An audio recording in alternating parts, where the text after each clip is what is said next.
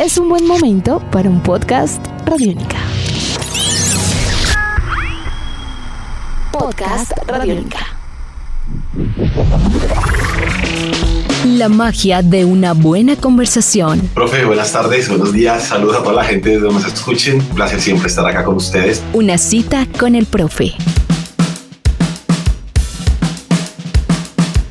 Siempre existen agrupaciones que logran crear un lenguaje único, que a través del mismo generan una rebeldía estética, un lenguaje incómodo que traza nuevas coordenadas. En este caso, el jazz, el rock, el folclore y una capa de atmósferas sonoras y por supuesto líricas han creado un álbum de una alta calidad artística, Amoral Inmortal, de la agrupación colombiana Búa 2030. Esta es una cita con el profe, podcast Radiónica. Puedes escuchar en radionica.rocks o en tu plataforma plataforma favorita. Con ustedes, en una cita con el profe, BUA 2030.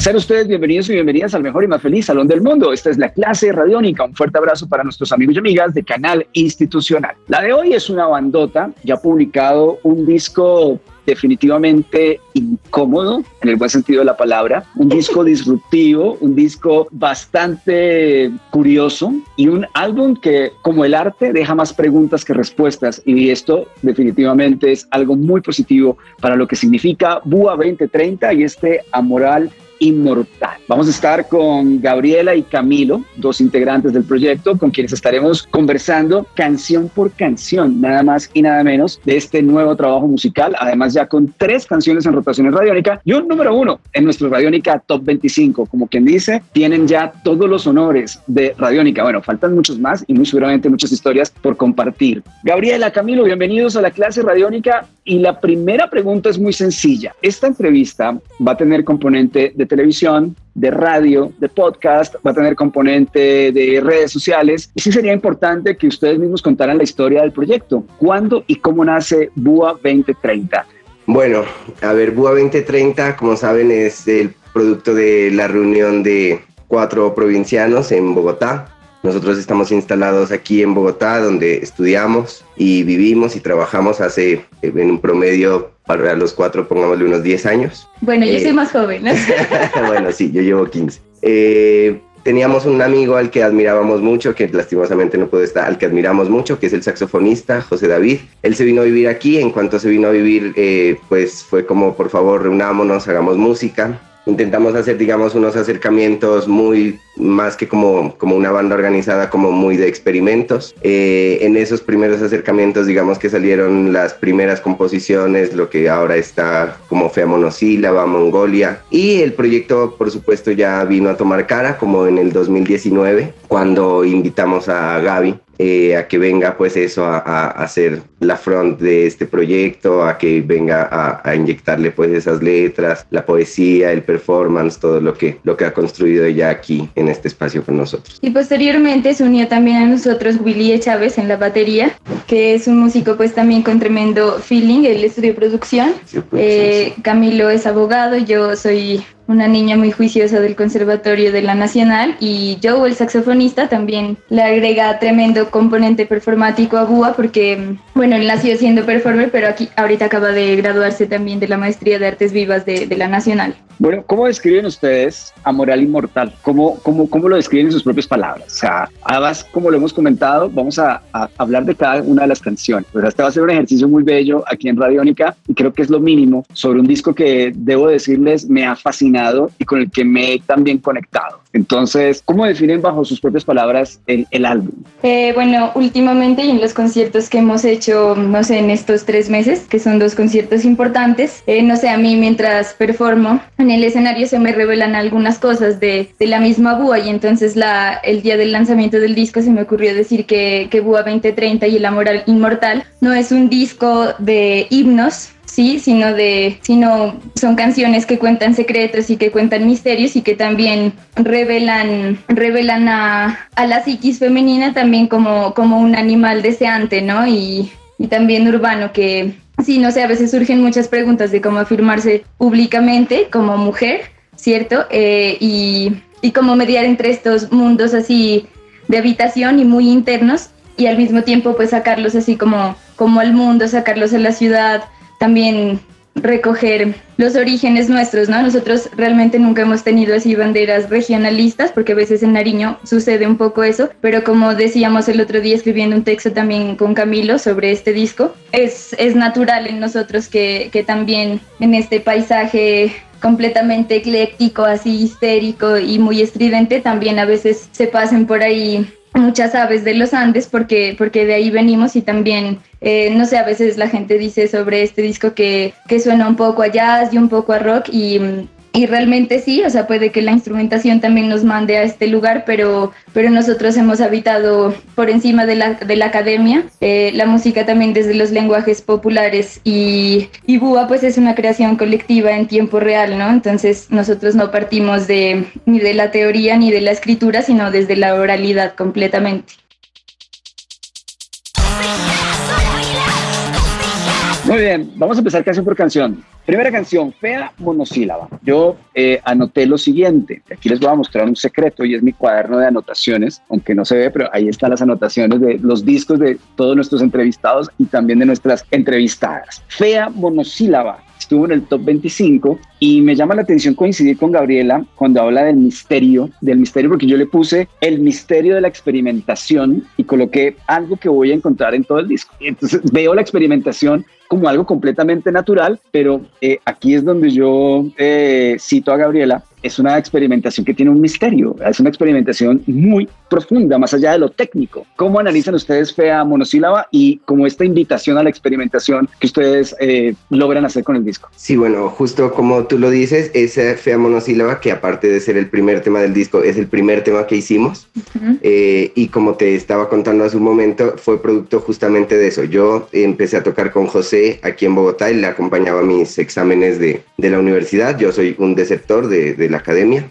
Pero bueno, mientras estudiaba empezamos a, a tocar estándar de jazz, bueno, lo, lo, que la universidad exigía, producto de ese cansancio de reunirnos como a, a, a, estudiar solo estos temas un poco impuestos, pues digamos sí que, que empezamos un poco con la experimentación sonora, aparte eh, un poco sí con esta premisa, ¿sabes? Al menos de, de, José es una persona que se monta unos riffs en el saxofón increíbles, entonces eh, en, el, en, el, otro momento en el que estábamos, en el que yo era el que tenía como que, que presentar mi examen y hacerlo solos, eso fue como, eh, por favor, riff, haz tú un riff y déjame a mí hacer lo menos posible, ¿sí? O sea, si, si puede que sea una sola nota el bajo de esa canción, entonces hagámoslo así. Eh, yo después de que salí de la universidad estudié producción. Los primeros cuatro o cinco temas del álbum eh, los grabé estudiando. Uh -huh. Esos, esos temas son también no solo experimentación musical, sino también de producción. Eh, fueron producto eso de, del estudio de un, de un, técnico pues en producción. Eh, pero sí, digamos que musicalmente fue más bien eh, un poco esa reivindicación o, o, o esa manera de, de, de mostrarnos cansados a la música que la academia nos imponía para estudiar y más bien eso, como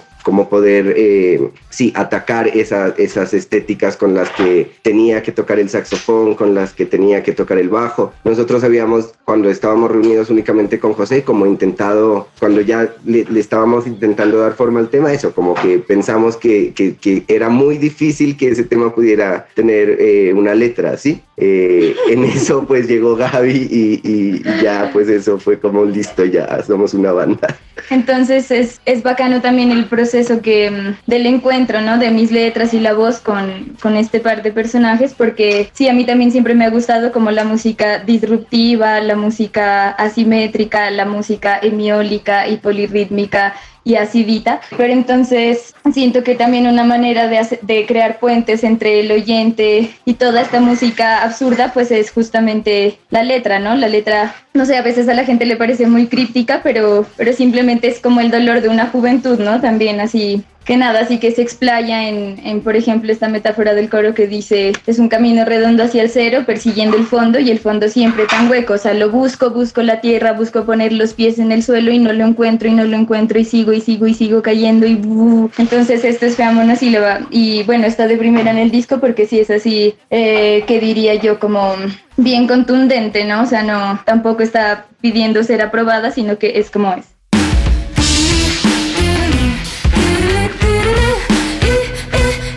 Buba 2030 hoy en la clase radiónica. Godos, te coloqué algo así como, es como una especie de groovy lento y me gusta, o sea que hay unos momentos en los que ¡pum! se va con cierto groove y me encantó ese punto. ¿Qué quieren hablar sobre esta canción? Bueno, musicalmente también Godos fue, digamos que la columna vertebral musical eh, la planteó José, él, él, también se compró un computador eh, con Logic entonces empezó a hacer, eh, digamos, experimentos ahí. El, el bajo de, de, digamos, de la parte lenta es también una propuesta de él. Eh, entonces sí, yo recuerdo eso, como que él tenía esa, esa maqueta ahí un poco todavía desorganizada y, y me parece que fue como el tercer, cuarto tema uh -huh. que empezamos a hacer. Sí, no, bueno, creo que era un poco ya después. Eh, y el nombre, pues nada, es así como en esta remembranza así de esta ala del país, ¿no? Como conservadora, ultraderechista, religiosa, y uno se encuentra y se topa con, con pequeños y grandes tiranos, ¿no? En este país, ¿no? Históricos, ya muertos, todavía vivos, pero otros también en las relaciones personales. Entonces habla así de cómo una cadena milenaria de idiotas, vivos o muertos, sostienen las cabezas de héroes que pues nadie necesita realmente. Entonces de esto habla esa canción.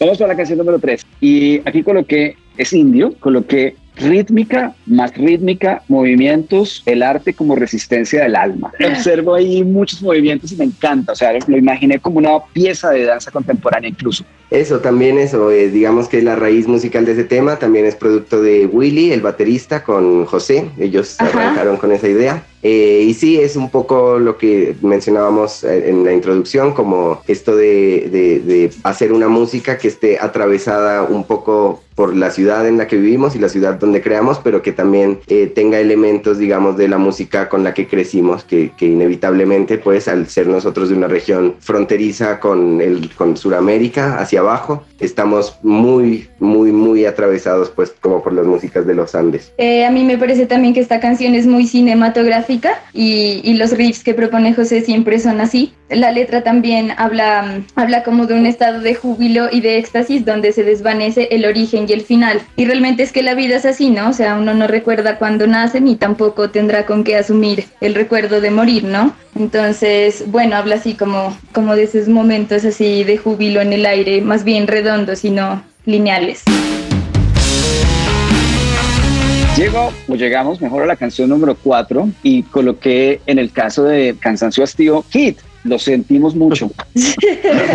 bueno, a nosotros también, bueno, no, no, no, creo que no le pusimos la misma palabra hit, pero eh, una vez que nos dimos cuenta que teníamos hechos los 10 temas, el tema que más nos gustaba tocar era Cansancio Hastío. Entonces, digamos que sí, ese aparte fue el tema con el que de alguna manera revivimos un poco la UA, porque estos temas los grabamos nosotros en el 2019. Uh -huh. eh, la pandemia nos puso en lugares um, como más separados. Willy se fue a Ibagué, Gaby se fue a vivir a Choachí, bueno, yo me quedé aquí en Bogotá, pero no nos podíamos encontrar. Eh, entonces, sí, cuando digamos que volvimos a, a, a retomar el, como el proyecto en lo que lo habíamos dejado, eh, igual es el ejercicio de escuchar las 10 canciones fue como eh, lancemos, o sea, mandémonos de frente con Cansancio Hastío, pues que, que nos gustaba mucho.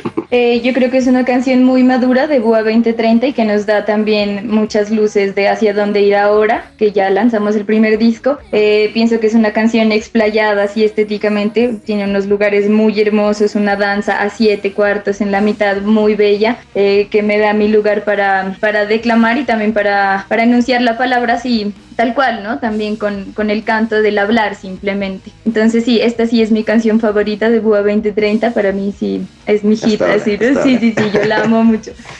No, es un gran tema, es un gran tema, es muy maduro, está muy bien hecho. Sí, por eso también decidimos hacerle este videoclip así bizarro y con nuestros cuerpos y así darle todo eso. Este sí habla así como de una despedida, realmente de un largo despecho que yo viví así como hace unos años cuando casi moribunda hacía canciones con la Búa 23.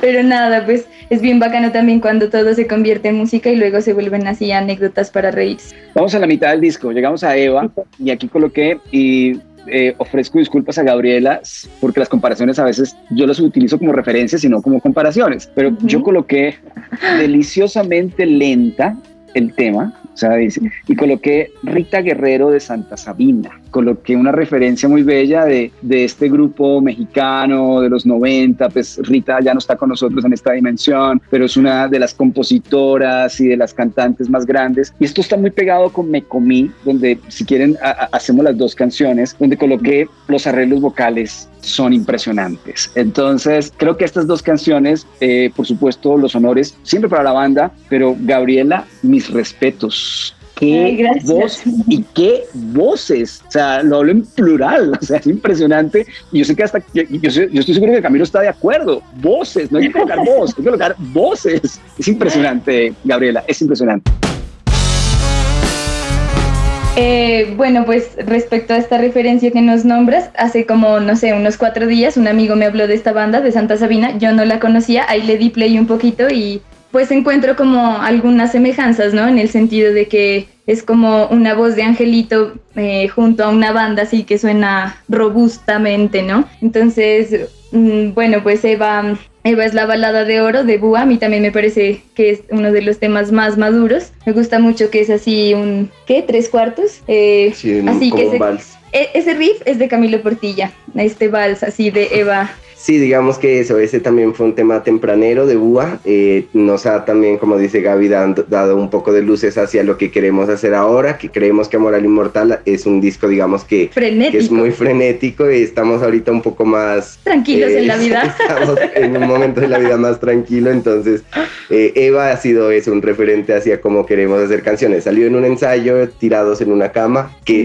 no estábamos pensando hacer un riff, sino que sí, empezamos como a tocar, de repente sí, creo que en, el mismo ensayo casi que fue riff, eh, riff de bajo, melodía del sax y Gaby empezó a cantar la letra ya muy similar a como está en el disco. Sí, esta es una balada de amor así para los amores ocultos que esperan ver la luz. Eh, y me comí, em, pues es, es, una mención a la autofagocitosis, hacia a la reflexión que uno hace sobre sí mismo hasta comerse los sesos y sentirse satisfecha y nada, otra vez estás completa y los arreglos vocales que hice, pues que hice yo, ahora sí los cantamos en vivo con junto a Willy y Cami y también estamos como creando más unidad en el, sonido de la banda en vivo desde, desde esos lugares. Ellos son tremendos coristas. Voy con otro par y vamos a alcanzar, no se preocupe, vamos a alcanzar con Buaneña y con Tengo un Sol y me llama mucho la atención el final del disco y ya les voy a decir por qué. Tenemos un disco que empieza fuerte, que comienza a tener sus viajes y al final tiene un sentido de experimentación que no sé si ustedes estén o no de acuerdo.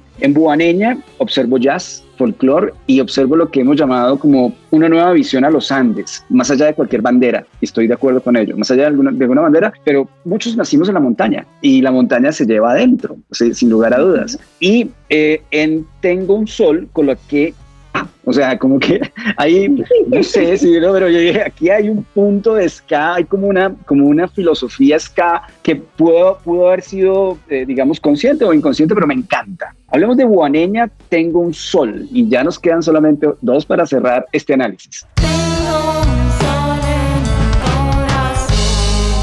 Pues sí, o sea, este sentimiento andino, como dices vos, no, no considera fronteras, realmente la cordillera pues es una cosa que atraviesa el continente y y que ha surgido muy, muy naturalmente en nosotros. Camilo es un gran, gran, gran conocedor de la música de los Andes. Yo también muy criadita ahí, pero él es casi una enciclopedia. Sí, entonces eh, Buaneña, digamos que antes de llamarse Buaneña, también fue un riff eh, eh, molestando entre Gaby, un amigo que, con el que también tocamos en el, en el otro proyecto de Gaby, que es Verbalia eh, es un San Juanito, digamos que quisiera ser un San Juanito, el San Juanito digamos que es el richin chichin richin chichin pero en lugar de estar en cuatro cuartos está en siete. Tracan catán, tracan catán, tan, racan catán, ¿qué es eso? Como, sí, como un San Juanito, pero hecho aquí en Bogotá en, Semana Santa, algo así. Con unas vidas antes más atormentadas. Y tengo un sol, sí, pues esta referencia no, no, no, no la habíamos eh, eh, digamos que sí es inconsciente la, de, la del ska, es, eh, digamos que algunos de nosotros también eh, en nuestra adolescencia pasamos por ese género, pero creo que ahora es una parte así de, la escuela que negamos. Entonces, eh, sí puede ser una cosa un poco inconsciente, ¿no? Bacano igual las interpretaciones que, que llegan a la gente, muy chimbas. Yo, yo no me lo había imaginado como un ska, pero me parece que está muy chévere como, como, lo, como lo puedas recepcionar vos, que pues sos también un amante de la música y conocedor pues de la música que se hace acá en el país y en el mundo. Y soy fan de UA 2030, eso está claro. está claro. fans mutuos ahora. Por fin es recíproco. Fans correspondidos. Vamos con el cierre del disco y en el caso de Mongolia con lo que es juguetona, es lúdica. Y observo ahí también mucha curiosidad y coloqué niño, niña. O sea, coloqué algo de, de, de, ese juego lúdico que a veces perdemos cuando somos adultos, grandes, entre comillas. Y en Pacífico Violento, por, lo, por supuesto, coloqué folklore punk. les, descubrí Sky Punk, no sé en qué forma, pero ahí veo, pero el, el punk sí, sí, Búa es una banda punkera. Eso para mí, o sea, eso está clarísimo. Me parece increíble y muy que el cierre del disco tenga folklore y punk sea, de alguna manera u otra. Eh, Mongolia y Pacífico Violento. Y miren, logramos las, las canciones.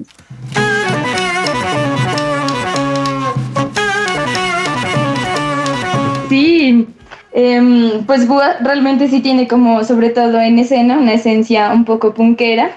Eh, realmente a mí me parece que es super punk no hacerse crestas, sino que es super punk no tocar punk, porque bueno, la música de Búa es así completamente detallista y y bueno, así como que se ha dado largos, largos procesos, ¿no? De bordar así en filigrana, pero sí tiene una esencia punkera también un poco en el performance en vivo. Eh, Mongolia es como una oda a la hipocresía. Eh, a veces, como la música es un poco un arte inmediatista, es, es, es, a veces complejo abrirle paso como, como a las oscuridades y a las profundidades humanas, ¿no? O sea, la oscuridad no solamente es mala, sino que en ella, en ella se, se puede profundizar, se puede hacer un camino, se puede comprender también que somos como humanos. Y, y, esta canción habla, habla un poco de esto, ¿no? Como del egoísmo y de la hipocresía. Y bueno, y Pacífico Violento, pues es como una oración así a una gran madre destructora, a la que se le pide por favor acaba con todo ya, la solución es, que acabes con todo ya. Y bueno, este tema es un poco un engaño porque se llama Pacífico Violento y a veces la gente cree que es un ritmo del Pacífico porque le suena a la costa, pero pues es más como de la costa atlántica este ritmo. Y no sé, pues estos saxofones. Este riff lo trajo también Joe, el saxofonista Joe Days y nada, es un loco, es un loco. Sí, eso, Mongolia es un tema tempranero también, está digamos que hecho eh, un poco antes de que fuéramos Búa. Eh, cuando todavía estábamos como en esto de no hacer un ensayo, sino reunirnos a tocar. Eh, sí, es un tema muy repetitivo, en, en, mi concepto es un tema muy largo. Sí, en el mío también. eh, pero, pero sí, eso es, digamos que eso es un tema ahí tempranero en el que también estábamos como, como experimentando todavía. No, no, no siento yo que el sonido de Mongolia sea mucho el sonido que buscamos de Búa, pero por supuesto pues fue parte de una etapa que la queríamos materializar de Pacífico es simplemente eso, de retomar lo que dice Gaby, es, es un poco este, este engaño en el que a veces nos han reseñado incluso así como Pacífico con, con ritmos del Pacífico y nosotros es como, bueno, sí, sí no, no es del Pacífico, pero pero sí, y sí, el, nombre es como un juego de eso, ¿no? De, de, de, de la música, pues, folclórica, sea de donde sea, y el violento es así el sufijo, pues, que le pone como, como el punk que vos le llamas a, ese sí, tema. Sí, el, el oxímoron enfrentándose. Yo pienso que el oxímoron es una gran figura de donde surgen muchas metáforas. Aunque, bueno, uno, uno nunca dice, ¿no? Para hacer una metáfora como, uff, voy a hacer un oxímoron, no, sino que, ah, no sé, sale de la tierra así.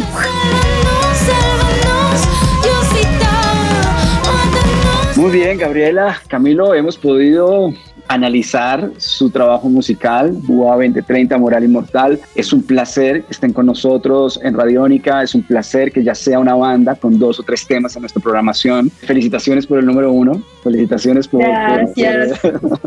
creo que eso siempre hay que celebrarlo y, que, y, que, la banda tenga más, más caminos, más canciones. Por favor, saludo a todo el parche, a todo el grupo que sean muchas historias aún por crear, que sean muchas historias para caminar también con Radiónica, somos su casa, sin lugar a dudas. mucho respeto, mucha admiración y mucho cariño para todo, para todo el combo de BUA 2030. Muchísimas gracias por estar con nosotros y mucha salud y mucha, mucha felicidad en esta vida. Gracias Ay, a vos, gracias, profe. Muy áspero. Muy chévere pasarnos por acá. BUA nos está enseñando además de, de ser músicos, también a, a ser secretarios, entonces estamos ahí descubriendo cómo abrirle y abrirle y abrirle más caminos. Gabriela Ponce, Camilo Portilla, BUA 2030, una parte del combo, hoy en la clase radiónica. Siempre vamos a seguir salvando el mundo. Muchas gracias por acompañarnos. Oh, Diosita, Diosita.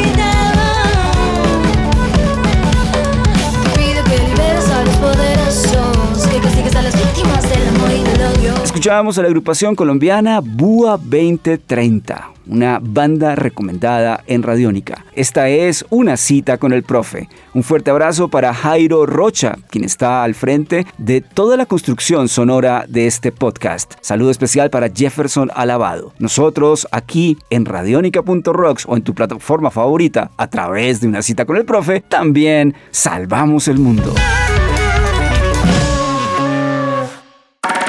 Nuestros podcasts están en radionica.rocks, en iTunes, en RTVC Play y en nuestra app Radionica para Android y iPhone. Podcast Radionica.